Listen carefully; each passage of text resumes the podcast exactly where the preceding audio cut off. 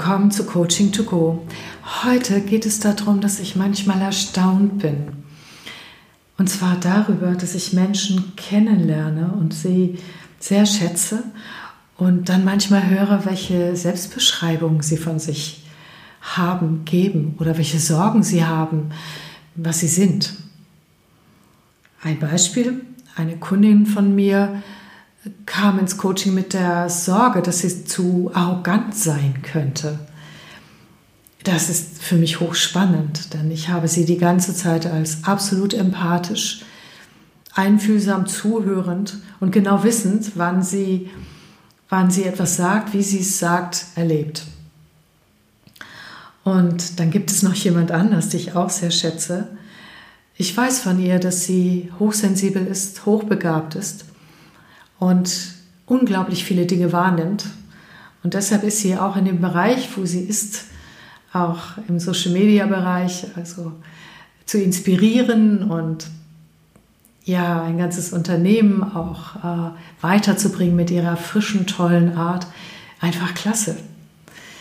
Und äh, als ich ihr mal einen Link geschickt habe mit dem Thema Hochsensibilität und einem Video dazu, war die Überschrift vielleicht missverständlich. Da ging es um Sanftheit und äh, sie schrieb mir dann, um Gottes Willen, ich bin, äh, bin wirklich nicht sanft genug und ich gehe manchmal den Kollegen total auf die Nerven, weil ich immer wieder nachhake und sie ähm, mit äh, ja, Dinge zu ihnen sage, womit wir uns beschäftigen sollten oder die ich wahrgenommen habe, die die vielleicht in dem Moment nicht hören wollten.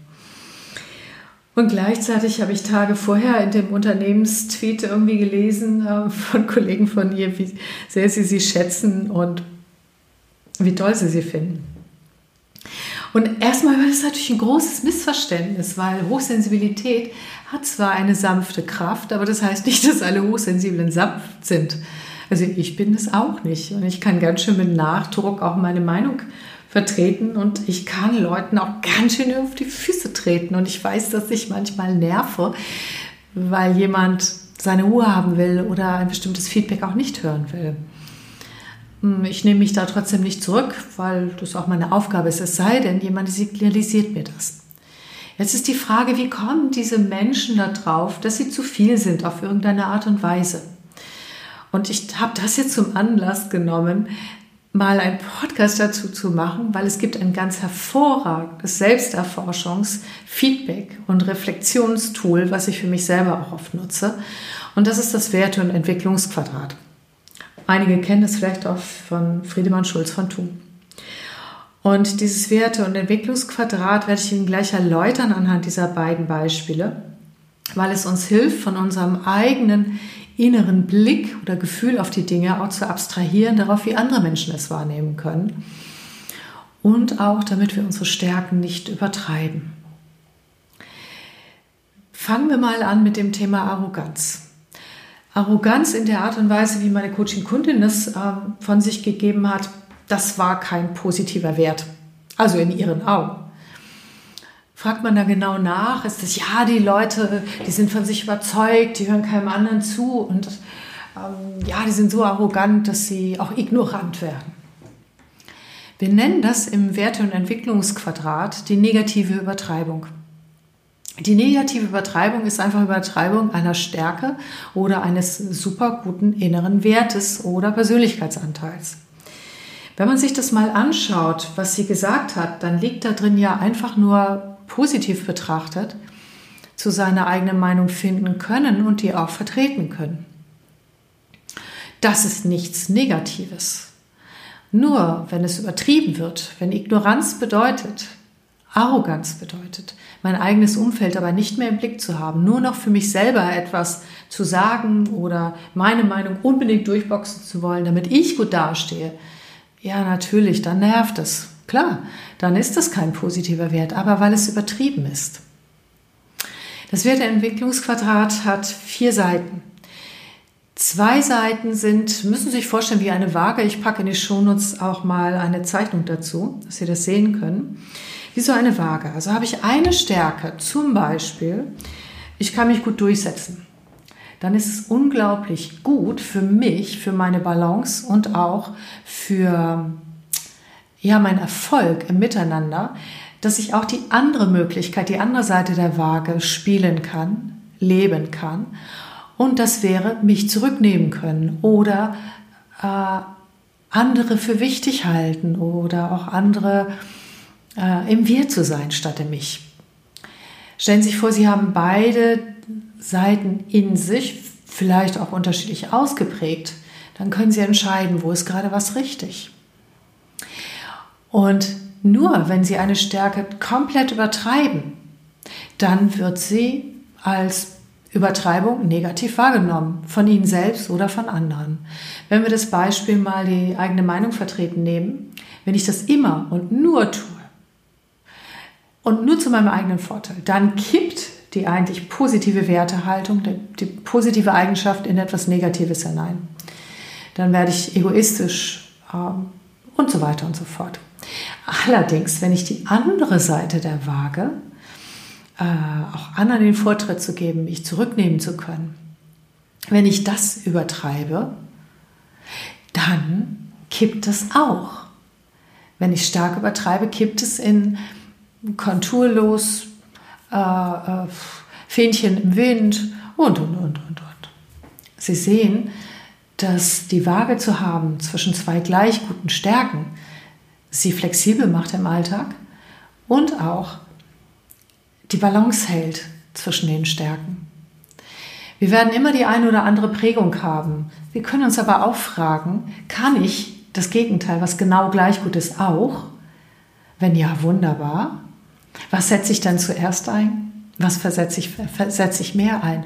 Und wo könnte es aufgrund dessen, dass ich meine Stärke so gerne einsetze, vielleicht auch zu einer Übertreibung kommen?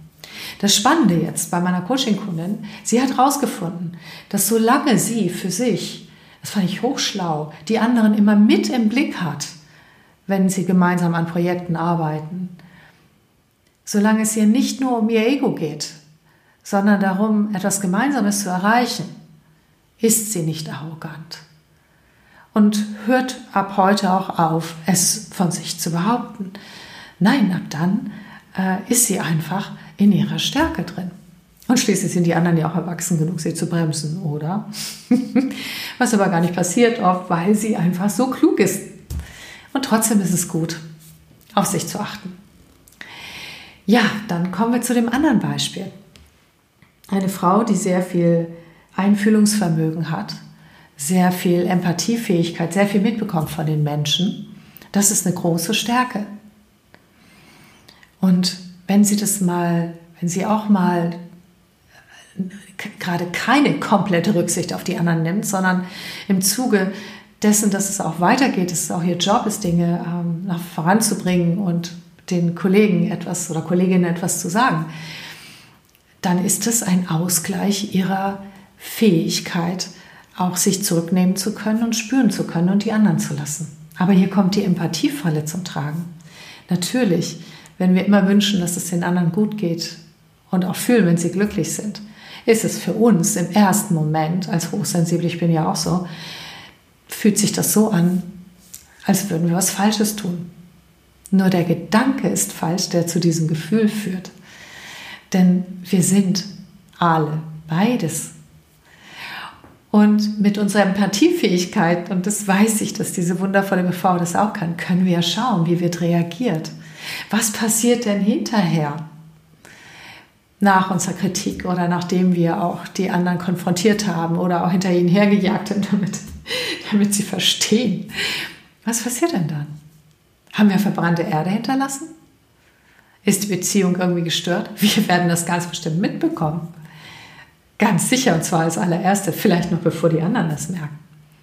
Wenn wir aber schauen, dass vielleicht eine kleine Unbequemlichkeit ausgelöst worden ist und wir unsere Stärke trotzdem gelebt haben, obwohl wir sonst eher sanft oder empathisch sind.